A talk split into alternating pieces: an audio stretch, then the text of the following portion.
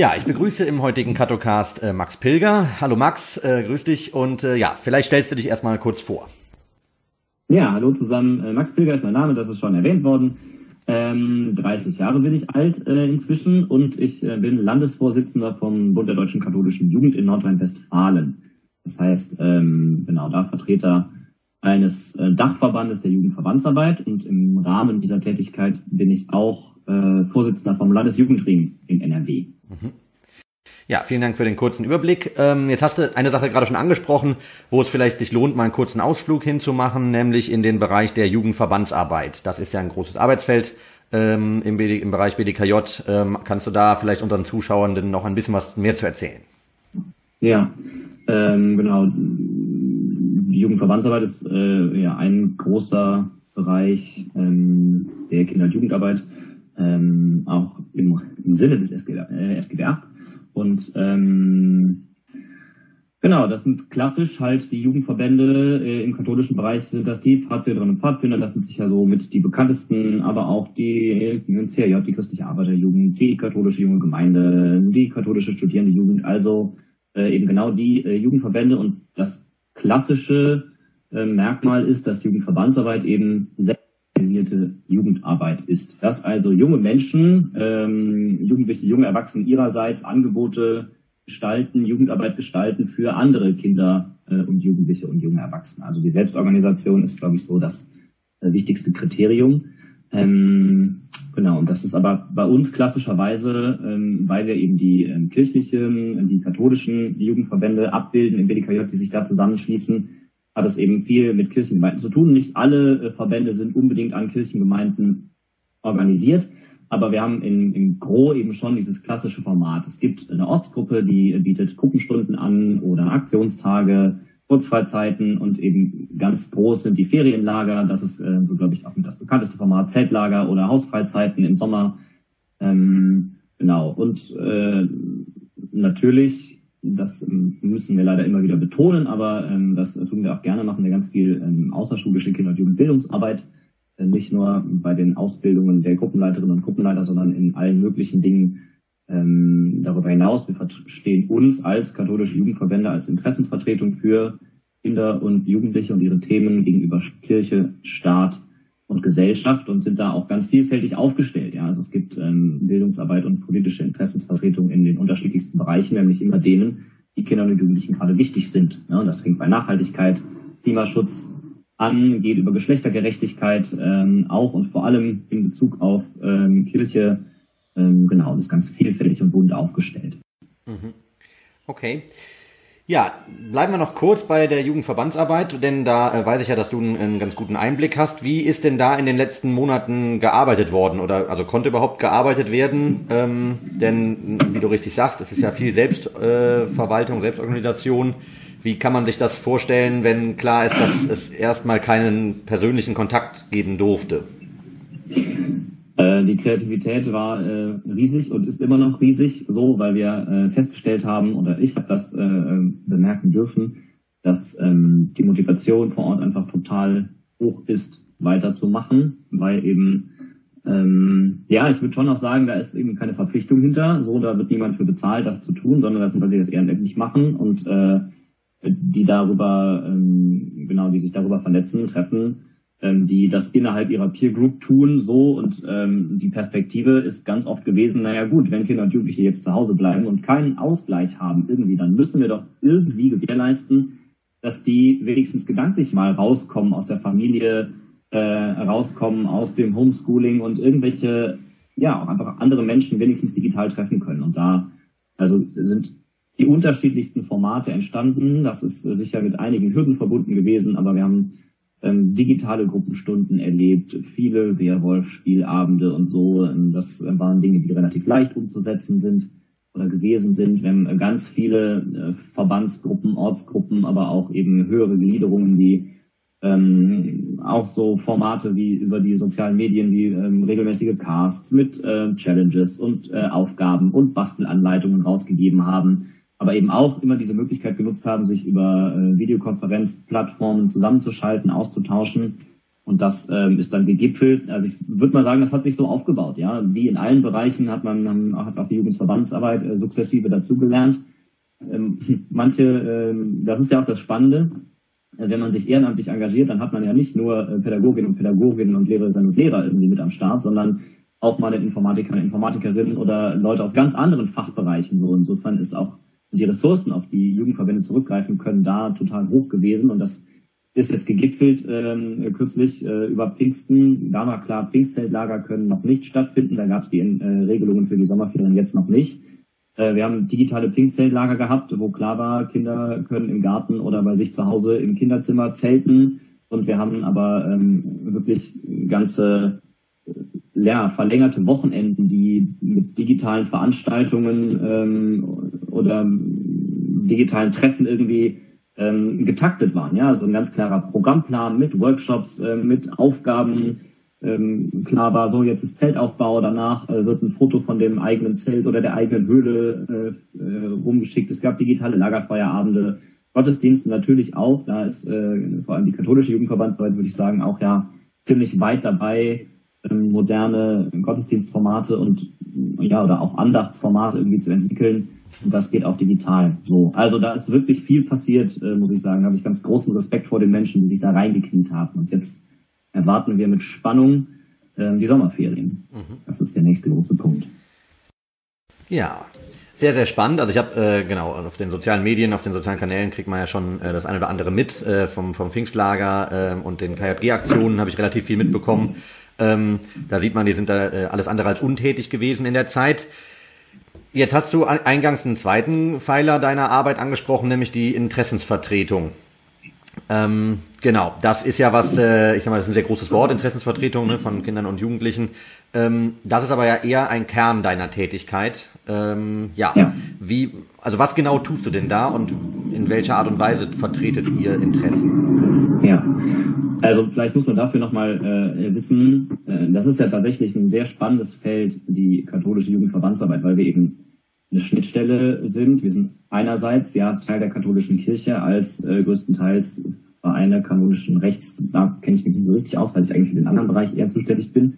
Ähm, genau, aber wir sind eben auch ähm, ja Teil der gesetzlich geregelten Kinder- und Jugendarbeit. So, und da ist die Jugendverbandsarbeit äh, ja auch eine, eine tatsächlich eine Pflichtleistung äh, in der Jugendförderung.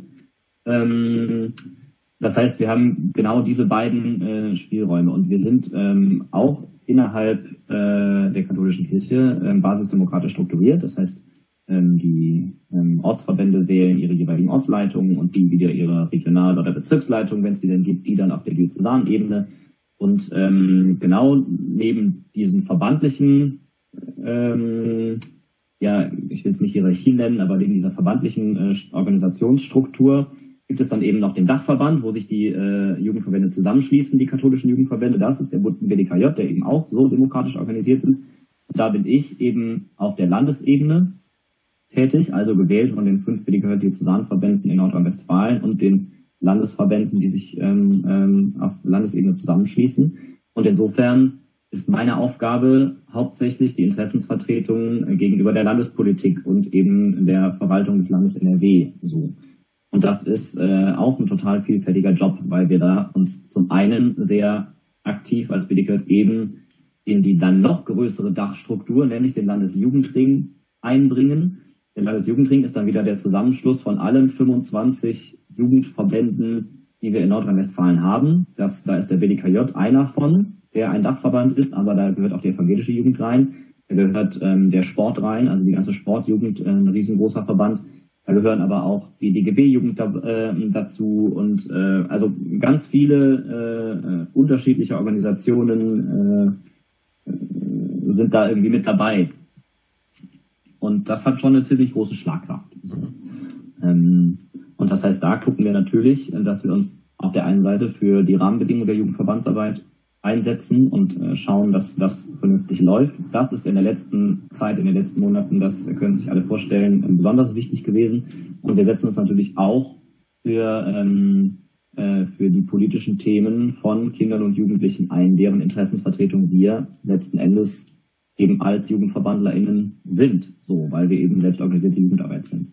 Und das hat, ähm, das läuft tatsächlich sehr gut. Wir haben einen sehr guten Stand in NRW und ähm, ähm, genau, haben da auch einfach das große Glück, dass wir äh, äh, da ein Ministerium haben und eine Landesregierung, die uns da ähm, sehr unterstützt. Und das ist in den nächsten, in den letzten Wochen sehr deutlich geworden. Also ich sitze jetzt zum Beispiel jeden Freitag in einer Videokonferenz mit Vertreterinnen, äh, Vertreterinnen vom MKFI, vom Ministerium für Kinder, Familie, Jugendgeflüchtete und Integration ähm, und mit den Landesjugendämtern und eben mit den G5-Trägern, also den Trägern der, äh, der Jugendarbeit, von denen der Landesjugendring einer ist. Ähm, und wir stimmen sehr eng äh, die Schritte der Wiederöffnung miteinander ab, geben eine wöchentlich aktualisierte FAQ-Liste raus mit eben allen äh, Fragen, die die Jugendarbeit irgendwie ähm, betrifft, äh, betreffen. Ähm, und da merken wir da, ähm, das ist äh, ziemlich einmalig. So, und auch, dass die Landesregierung äh, sehr schnell gesagt hat, ja, ähm, der Kinder- und Jugendförderplan fließt ohne Wenn und Aber weiter, so, die Mittel fließen weiter. Ähm, wir haben ganz früh das Signal bekommen, dass Stornierungskosten für alle Dinge, die wir absagen müssen, auch abgerechnet werden dürfen, ausnahmsweise. Das war ganz wichtig, um eben auch die Existenz der Träger vor Ort äh, gewährleisten zu können. So, da man, ne, wenn man so ein Ferienlager plant und man bucht ein Haus und man muss das zwei Wochen vorher absagen, dann sind das manchmal Stornierungskosten, das sind 15.000, 20.000 Euro. So. Und äh, das würde Gruppen, wenn klar ist, da lassen sich keine öffentlichen Mittel für verwenden, äh, bringt das Gruppen in den Ruin. So, da sind wir total dankbar. Gleichzeitig haben wir als Jugendverbände ähm, einige Jugendbildungsstätten und viele Ferien- und Übernachtungshäuser, ähm, wo eben solche Fahrten stattfinden. Auch die sind ja gerade ähm, maximal betroffen. So äh, jetzt langsam dürfen diese Häuser wieder öffnen, aber lange Zeit durften wir es überhaupt nicht. Und auch jetzt haben sie immer noch einen totalen Überhang. Ähm, lange war klar, Zimmer dürfen nur äh, unter bestimmten Voraussetzungen mit bestimmten Personengruppen belegt werden hat es sich überhaupt gar nicht gelohnt zu öffnen. Also die äh, Umsatzeinbuße waren da enorm. Und das sind äh, ähm, Häuser, die in gemeinnütziger Trägerinnenschaft liegen. Insofern dürfen die keine großen eigenen Rücklagen bilden. Und ähm, auch da äh, war sehr früh und als eines der ganz wenigen Bundesländer in Deutschland, klar, hier in NRW äh, gibt es einen Rettungsschirm, wo auch solche Einrichtungen dran ähm, partizipieren dürfen. Und äh, wir wussten, wir müssen kein Haus deswegen schließen, weil das Land NRW da in die Bresche springt. So. Und da merken wir, da sind wir sehr dankbar für. Und das ist aber eben auch ein Ergebnis dieser, oder darum ist diese Arbeit äh, auf Landesebene, die wir machen, die ich gerade machen darf, ähm, so wichtig, weil es eben so einem Fall nochmal zeigt, ähm, dass es den Kontakt braucht. So. Gleichzeitig äh, drängt sich aber mir eine Frage auf, oder beziehungsweise würde ich gerne ähm, vielleicht noch mal was zu hören, nämlich äh, wenn du sagst, also Interessensvertretung auf politischer Ebene, das ist, äh, ne, das ist, ist irgendwie da klar und deutlich geworden, äh, was damit gemeint ist. Ähm, rückblickend, auch losgelöst von Corona, was würdest du denn sagen, sind so äh, Erfolge, wo du sagst, da hat die Interessensvertretung ähm, was äh, bewirkt, was jetzt auch sichtbar ist? Äh, die Erhöhung und Dynamisierung des Kinder- und Jugendförderplans des Landes NRW in dieser, seit dieser Legislaturperiode. Also ganz klar, also ja, das ist sicher nicht alleine unser Verdienst, das würde ich niemals irgendwie in Anspruch nehmen, aber ähm, da haben meine Vorgängerinnen und Vorgänger lange darauf hingewirkt, dass, äh, dass das angepasst wird. Und die jetzige Landesregierung hat da dankenswerterweise äh, gesagt, ja, wir sehen das auch so, das ist sinnvoll. Mhm. Und vor allem diese Dynamisierung des KfP, dass der also jetzt jährlich mit einem Faktor äh, Lohn- und Inflationskosten einfach ausgleicht und jährlich also anwächst, dementsprechend ähm, sind wir, haben wir also die Rahmenbedingungen wirklich gut aufgestellt, äh, irgendwie, um da jetzt weiterzugehen. Ja, also das ist so ein ganz großes Ding, ähm, würde ich sagen. Eine Sache, die fast geklappt hätte, ähm, wo ich immer noch sehr traurig bin, ist die Absenkung des Wahlalters. So, das ist ja eine Sache, wo äh, wir als Jugendverbände uns schon lange für einsetzen. Im Landesjugendring äh, haben wir quasi als Common Sense, als ähm, Konsens die Ab Forderung ähm, auf 14 Jahre das Wahlalter der Landtagswahlen abzusenken. Der BDG ist da sogar noch ein bisschen, wir, wir nennen gar keine Zahlen, wir sagen, das Wahlalter muss äh, ähm, ja, größtmöglich oder so muss einfach kontinuierlich abgesenkt werden, denn das ist meine persönliche Meinung. Ähm, wenn man die Argumente, die dafür sprechen, konsequent zu Ende denkt, dann ist jede Altersgrenze für Wahlen ähm, äh, ja nicht haltbar, glaube ich. Da gehen wir jetzt inhaltlich schon äh, tief in die Position rein, aber genau, das ist so eine Sache, wo wir stetig äh, für kämpfen und da war es fast soweit. Und dann ist es leider doch äh, gescheitert, die, äh, dass die, die Entscheidung getroffen worden ist äh, vom Landtag. Und jetzt sehr oder hoffen wir sehr auf ähm, genau die nächste, den nächsten Landtagswahlkampf, die nächste Landtagswahl. Möglicherweise verändert sich da nochmal eine Position, wenn man irgendwie ähm, ja da sich stetig für einsetzt. Und da sind wir nach wie vor dran. Genau. Ja. Ja. Das heißt, also ne, es ist ja ein, ein starkes Spannungsfeld zwischen äh, ne, in, Interessensvertretung von Kindern und Jugendlichen äh, in den Mühlen der politischen äh, ähm, Strukturen, in denen du dich dann ja auch bewegen darfst. Ähm, genau, jetzt hatten wir ja im Vorfeld kurz gesprochen und eine Herausforderung, die sich gerade sehr, ähm, sehr präsent in, in deiner Arbeit zeigt, ist der Bereich von Kinder- und Jugendschutz. Ähm, Genau, und, und Beteiligung von Kindern und Jugendlichen im, im Rahmen von Kinder- und Jugendschutz. Vielleicht magst du uns da noch einen kurzen Exkurs zu geben, was da so die aktuellen Themen sind, mit denen ihr euch beschäftigt. Ja, ähm, ja, vielleicht äh, direkt zum ersten. Äh, als der, wir im BDKJ äh, auf dem Landesebene sind, außerdem äh, Vorstandsmitglied oder gebogenes Vorstandsmitglied. Also wir sind Teil der katholischen Landesarbeitsgemeinschaft Kinder- und Jugendschutz, die KatLAG vielleicht dem oder der ein oder anderen bekannt durch das äh, Heft Thema Jugend, äh, was die regelmäßig rausbringen. Dann also eine Fach, ein Fachverband, eine Fachorganisation katholischer Träger äh, zum Thema Kinder- und Jugendschutz, wo auch die ähm, fünf Bistümer in NRW mit ihren jeweiligen Abteilungen äh, vertreten sind. Ähm, und die auch ja von, von den Bistümern ähm, maßgeblich mitfinanziert wird, also Mischfinanzierung, äh, kirchliche und äh, staatliche quasi. Und ähm, das ist wichtig, so dass wir da eben als katholische Jugendverbände auch die direkte Perspektive von Kindern und Jugendlichen, die geschützt werden sollen, mit einbringen. So, das ist die Aufgabe. Und darüber ähm, sind wir da in einem stetigen, guten Austausch und das äh, werden auch alle mitbekommen haben. Das Thema Kinder- und Jugendschutz ist eben jetzt nicht nur ähm, kirchlicherseits virulent, sondern eben auch nochmal durch die jetzt schon zurückliegenden Fälle Gladbach und Lüchte angestoßen. Ist das Thema im Landtag äh, nochmal ähm, auf den Plan gekommen und das ist ja in den letzten Wochen und Monaten dramatischerweise ähm, immer noch deutlicher geworden, wie wichtig das ist, ähm, so dass da jetzt auch Dinge passieren. Genau, und da ähm, verfolgen wir die Diskussion sehr, ähm, äh, sehr interessiert und gespannt mit. Ähm, genau, auch da wird jetzt, äh, oder wurde ja gestern nochmal, war heute in den Medien ganz intensiv über ähm, Schutzkonzepte, Kinderschutzkonzepte für Kindertageseinrichtungen und äh, sonstige Einrichtungen ähm, diskutiert. Das ist ja was, wo wir als katholische Träger äh, einfach schon eine große Erfahrung haben. Bei uns ist klar, institutionelle Schutzkonzepte müssen vorliegen ähm, durch eben die kirchlichen Verordnungen, die wir an der Stelle haben. Da haben wir eine Erfahrung und bringen da viel Wissen mit, die wir ähm, gerne einbringen. Es wird jetzt ähm, eine Landesfachstelle für Kinder- und Jugendschutz ähm, eben von der Landesregierung aus eingerichtet. Ähm, auch da ähm, genau sind wir ja, oder sind wir interessiert und verfolgen die Diskussion und bieten da unsere Mitarbeit an. Ähm, insofern bewegt sich da einiges so und wir haben einfach viele Erfahrungen, glaube ich, von kirchlicher Seite, die wir da äh, einspielen können und das nach bestem, bestem Wissen und Gewissen auch anbieten und dann äh, gerne tun würden. Das ist so das eine Thema. Das andere Thema, genau, das ist, glaube ich, oder liegt der Jugendverbandsarbeit in den Genen. Das ist nämlich Kinder- und Jugendbeteiligung.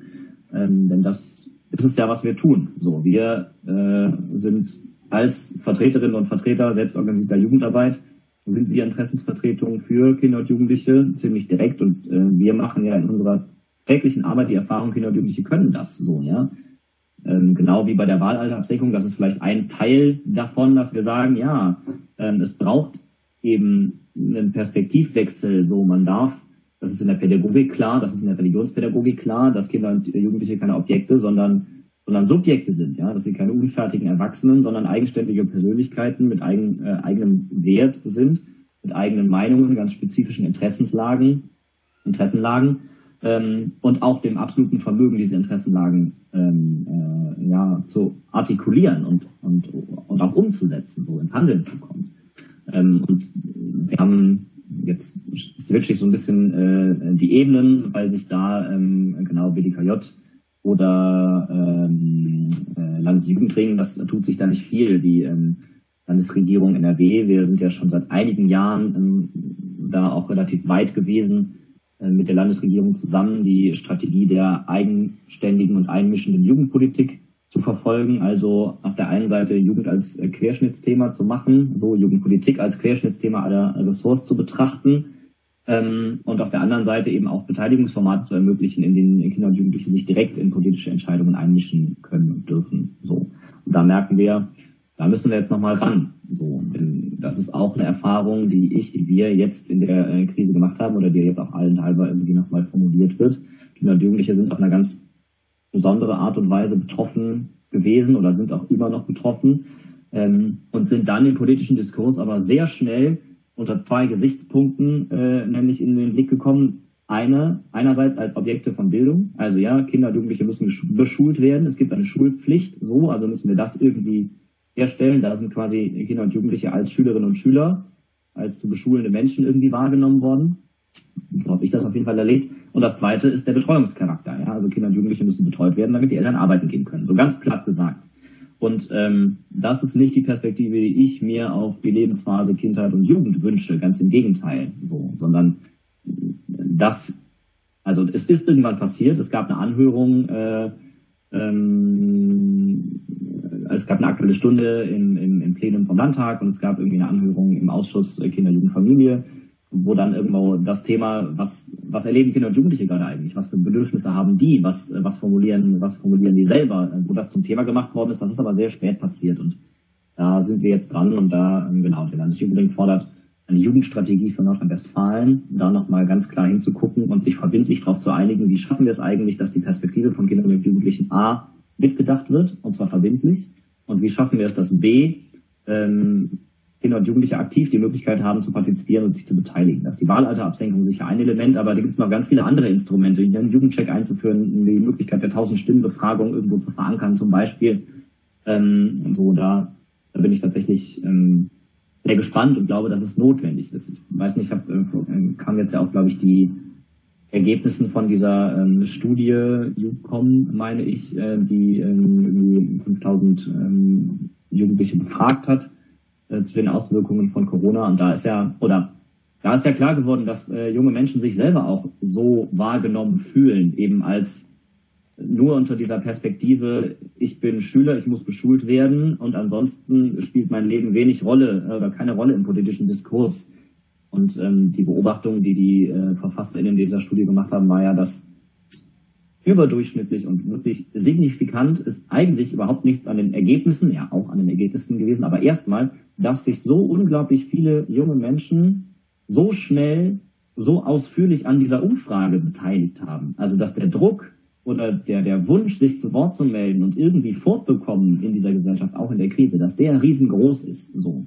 Und das ist, glaube ich, was, wo wir dringend dran müssen und wo wir, wo wir Strukturen schaffen müssen, die das eben nachhaltig ermöglichen. So, und das ist was, wo sich der BDKJ für einsetzt und das ist was, wo sich die Jugendverbände für einsetzen. Ähm, das ist unsere Aufgabe. So, und dafür, dafür kämpfen wir. Und dafür brenne ich. Merkt man vielleicht auch. Ja.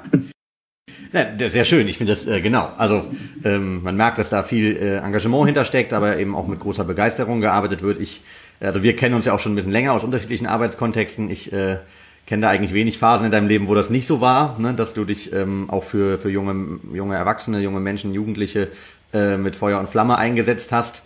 Ähm, ja, vielen, vielen Dank für diesen sehr, sehr äh, spannenden und äh, teilweise ja tief ins äh, Thema eingehenden, äh, reingehenden Einblick. Ähm, auch dir sei es nicht verwehrt, im Rahmen des Katocasts ähm, ganz zum Abschluss eine 60-Sekunden-Botschaft zu senden.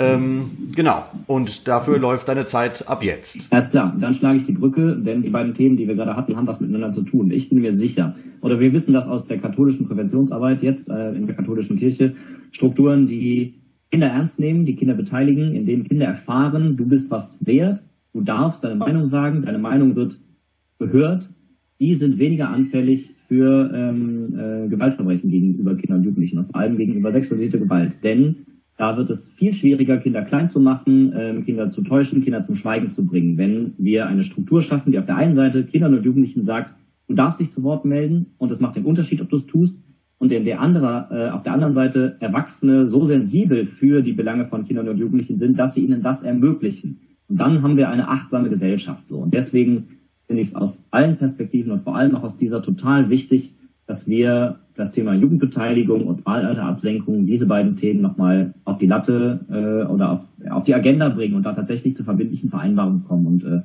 hoffe sehr, dass wir da viele Unterstützerinnen und Unterstützer finden. Ja, Vielen, vielen Dank, äh, lieber Max. Ich drücke dir Daumen, dass ähm, eure Pläne da aufgehen und dass ihr vor allen Dingen ähm, mit den, den Zielen, die ihr euch so vorgenommen habt, ähm, zügig weiter und vorankommt. Ähm, denn äh, ich denke oder ich bin mir sehr sicher, dass das was ist, was für Kinder und Jugendliche ähm, ja oder ihr als als Sprachrohr für Kinder und Jugendliche da sein zu können, ähm, ist einfach sehr wichtig und äh, richtig. Und dafür drücken wir von äh, unserer Seite aus äh, euch die Daumen. Und ich hoffe, dass wir uns ja, dann sehr bald auch wieder in Präsenzveranstaltungen an der Hochschule sehen. Ähm, genau. Dann verabschiede ich mich an dieser Stelle. Mach's gut. Dankeschön.